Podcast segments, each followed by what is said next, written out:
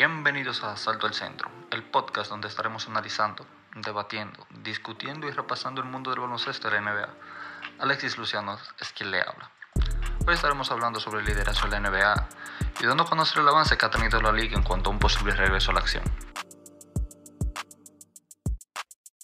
Para iniciar trataremos lo que es el liderazgo en la liga, un tema fundamental en cuanto a un buen desarrollo de un equipo, un buen funcionamiento. Para ser un líder se necesitan habilidades y cualidades gerenciales o directivas. Personas que generan influencia positiva sobre un grupo de personas, quienes las motivan, las impulsan, las animan a ser mejores. En el baloncesto, hacer un deporte de equipo, los, los líderes son parte importante de este juego. La influencia generada por los líderes se puede manifestar de muchas maneras. En el baloncesto se critican y se apoyan aquellos entrenadores que prácticamente humillan a sus jugadores. Lo mismo pasa con los jugadores que humillan a sus compañeros. Quienes lo defienden se escudan en que es una manera de hacerlos más fuertes. Obviamente no es una acción que se le acepte a cualquiera. Por eso cuando la humillación viene de la estrella o el entrenador, se considera como una manera de fortalecer y empoderar al equipo en general. Si nos fijamos en los capítulos 7 y 8 del documental El último baile sobre los Chicago Bulls y Michael Jordan y la última corrida que tuvieron por un título en la temporada 1997-1998, ahí se aprecia al líder del equipo Michael Jordan, quienes no muchos conocían esta parte de él en sí, todo lo que, o sea, aquí podemos ver todavía más de lo que se conocía sobre él y algo que se venía mostrando también en los capítulos anteriores, pero quizás aquí la, se puede notar un poco más. Las humillaciones. Se habla de golpes que le dio a Steve Kerr en una práctica. Eh, la prohibición de comer simplemente por tener un, mal juego a Horace Grant. Y estas son algunas de las cosas que hacía a quienes muchos consideran el mejor de todos los tiempos, Michael Jordan. Pero Jordan lideraba como el ejemplo. Y él mismo decía que nunca le pediría a sus compañeros algo que él no hiciera yo nunca te voy a pedir que hagas algo que yo no hiciera, era prácticamente la filosofía en la que él se basaba para exigirle tanto a sus compañeros y a que esa fue la manera en la que él se ganó lo que hasta ese momento tenía. Siempre fue dándolo todo y sin importar nada y sin excusas. Esa era la manera en como él eh, crió ese, ese liderazgo que él tenía. Y él culpaba su espíritu competitivo y es aceptable, pues el liderazgo se manifiesta, como ya les había dicho, en muchísimas maneras. Ese es solo el ejemplo de uno de los más grandes líderes en el deporte.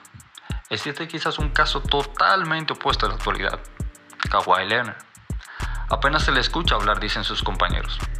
Inclusive Dwayne Wade en las finales de 2013, cuando los Miami Heat se enfrentaron a los San Antonio Spurs, Wade dio declaraciones de que durante toda la serie prácticamente no lo escucho hablar, si es que alguna vez lo escucho hablar. Fue el jugador más valioso en las finales del 2014 y 2019. La primera con los San Antonio Spurs, donde fue el jugador más valioso de esas finales, y luego con los Toronto Raptors en el 2019, donde también fue el jugador más valioso. Con esos últimos, estuvo solamente un año y los elogios de sus compañeros de equipo eran por todo lo alto. Esto viene, estos elogios venían sobre un jugador que apenas se le escuchaba hablar. Quiere decir que aquí posiblemente hasta lo que conocemos. No había humillaciones, no hubieron golpes, no hubo nada fuera de lo que la gente pudiera considerar normal para lo que es el liderazgo. Aquí vemos un contraste en cómo lo hacía Michael Jordan, como lo hace Kawhi Leonard, como lo puede hacer LeBron James, Stephen Curry, que son líderes en sus equipos, estrellas, personas con una voz, una plataforma para poder guiar a sus compañeros. Pero simplemente son maneras distintas de llevar a tope a un equipo. Otro de los grandes líderes que podemos ver es Phil Jackson, entrenador, ganador de 13 anillos de campeón, 11 de ellos como entrenador yoga, meditación, leer libros, darle tiempo libre. Son solo algunas de las técnicas usadas por uno de los mejores entrenadores que ha tenido la liga.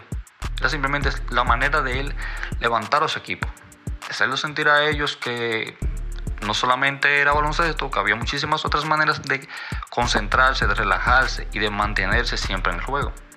Mantener ese amor por el juego y esa competición. Otro gran entrenador, Greg Popovich, un entrenador que se basa en el equipo completo y no en un solo jugador. Él entiende que si hay un jugador que puede tener mucho más que ofrecer, pero él quiere que todos sean capaces de ofrecer lo mismo. Por eso podemos ver jugadores que prácticamente crean su nombre ahí, jugadores que siquiera conocíamos, que siquiera sabíamos que tenían ese potencial. Por ejemplo, Kawhi Leonard, que estaba en los Indiana Pacers junto a Paul George, cuando Paul George estaba explotando todo su talento en las finales de conferencia, semifinales de conferencia contra el Miami Heat y LeBron James. Entonces, podemos ver cómo llega San Antonio, se une a Manu Ginobili, Tony Parker, Tim Duncan, bajo la dirección de Greg Popovich, quien lo incluye al juego. Como están la plantilla completa de los San Antonio Sports bajo lo que ha sido la dirección de Popovich por ya más de 20 años, siempre se ha basado en esto, en hacer las cosas en grupo, en totalidad y que cada quien pueda aportar su grano de arena.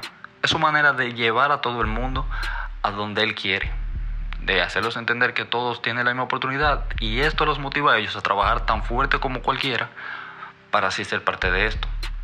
Lo que quiero dejar claro es que los líderes vienen con diferentes técnicas y cada una de ellas tiene su público. A veces se gana por eso y otras veces se pierde exactamente por eso mismo. Solamente lo que debemos entender y no criticar las maneras de liderar de cada quien, solamente aceptarlas y entender que podríamos en algún momento ser campeones por eso y ser derrotados por eso. Bien, cambiando de tema, pasamos ahora a lo que está haciendo la liga para un posible regreso a la acción. Este pasado lunes, la Asociación de Jugadores sostuvo una llamada con varias de las superestrellas de la liga. El presidente de esta asociación, Chris Paul, fue quien hizo la diligencia de poder contactar a las estrellas, que incluyen nombres como el de LeBron James, Damian Lillard, Anthony Davis, Kevin Durant, Kawhi Leonard, Giannis Antetokounmpo, Stephen Curry, Russell Westbrook. Son solo algunos de los nombres que se podemos mencionar. Tanto la asociación de jugadores como los jugadores contactados se encontraban a favor de volver a las canchas, siempre y cuando se tomaran las medidas de salud necesarias al momento de que se reciba luz verde para reactivar la actividad. La llamada básicamente se trataba de un sí o no, de si estaban o no de acuerdo en cuanto a retomar las acciones para así la asociación tratar lo más que pudiera involucrarse lo más de lleno posible en el gran trabajo que está realizando el comisionado Adam Silver de la liga.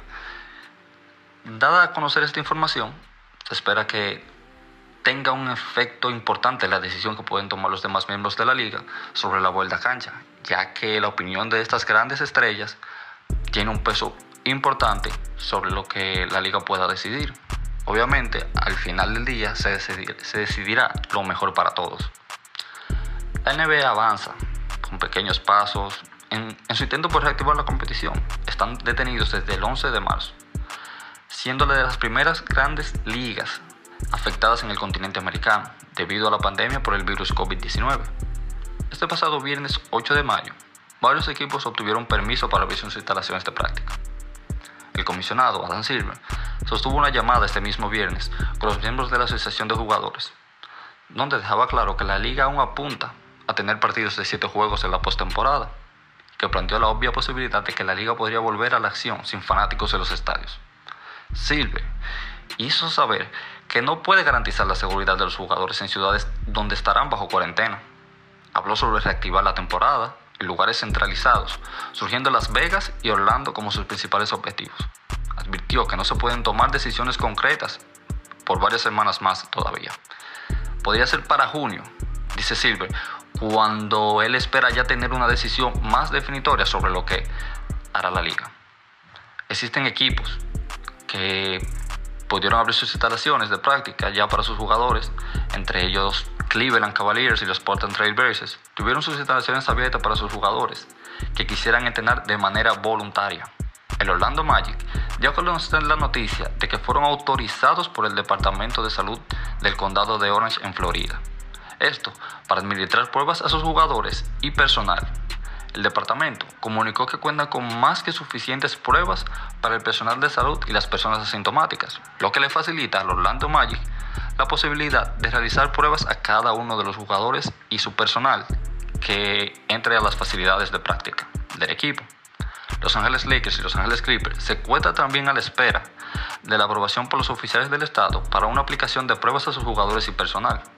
El alcalde de Los Ángeles, Eric Garcetti, dijo la semana pasada que todos los residentes en el condado de Los Ángeles eran elegibles para la prueba gratis contra el COVID-19. Es decir, que junto al Orlando Magic, los Ángeles Lakers y los Ángeles Clippers entrarían en esa fase ya donde sus jugadores podrían entrar a practicar, obviamente bajo condiciones no totalmente normales, pero ya podrían ir reintegrándose poco a poco sus actividades de calentamiento de cara a un posible retorno a la liga, de la acción a la liga.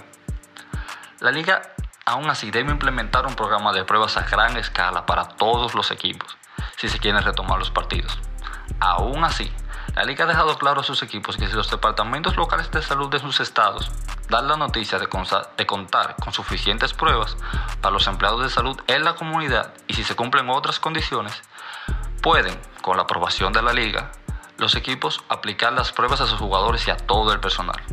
La NBA, al igual que las demás grandes ligas de los Estados Unidos y alrededor del mundo, están evitando hacer uso de pruebas en sus jugadores en ciudades donde los recursos escasean, tomando en cuenta la población en general y no solamente a los jugadores. Por otro lado, en Canadá, el equipo de la NBA que pertenece a ese país, los Toronto Raptors, dicen que empezarán a recibir a sus jugadores en sus instalaciones esta semana. Estos usarán reglas aún más estrictas que las que plantea la NBA. Aquí solo se, solo se permitirá un jugador a la vez en la instalación y la cancha será solo para jugadores. Los camerinos y el gimnasio permanecerán totalmente cerrados. Otros equipos en la NBA al abrir permitirán hasta cuatro jugadores a la vez en sus instalaciones. Estas son muy muy buenas noticias de cara a un posible regreso a la liga y que de una u otra manera puede calmar a sus jugadores y puede calmar quizás a los fanáticos que esperan con bastante ansias el regreso de, la acción del baloncesto. Sin embargo, todas las noticias del viernes no fueron buenas ni las que han habido en estas últimas semanas. Dado que el grupo propietario de los Jazz de Utah anunció que estaban suspendiendo el 40% de su personal. Es el segundo movimiento que realiza este grupo de empresarios desde que la NBA suspendió su temporada el 11 de marzo. Sin una indicación clara de cuándo nuestras empresas puedan reabrir por completo, hemos tomado la difícil pero necesaria decisión de suspender a una parte de nuestros empleados, dijo Jim Olsen, el presidente de la organización dueña de los Utah Jazz.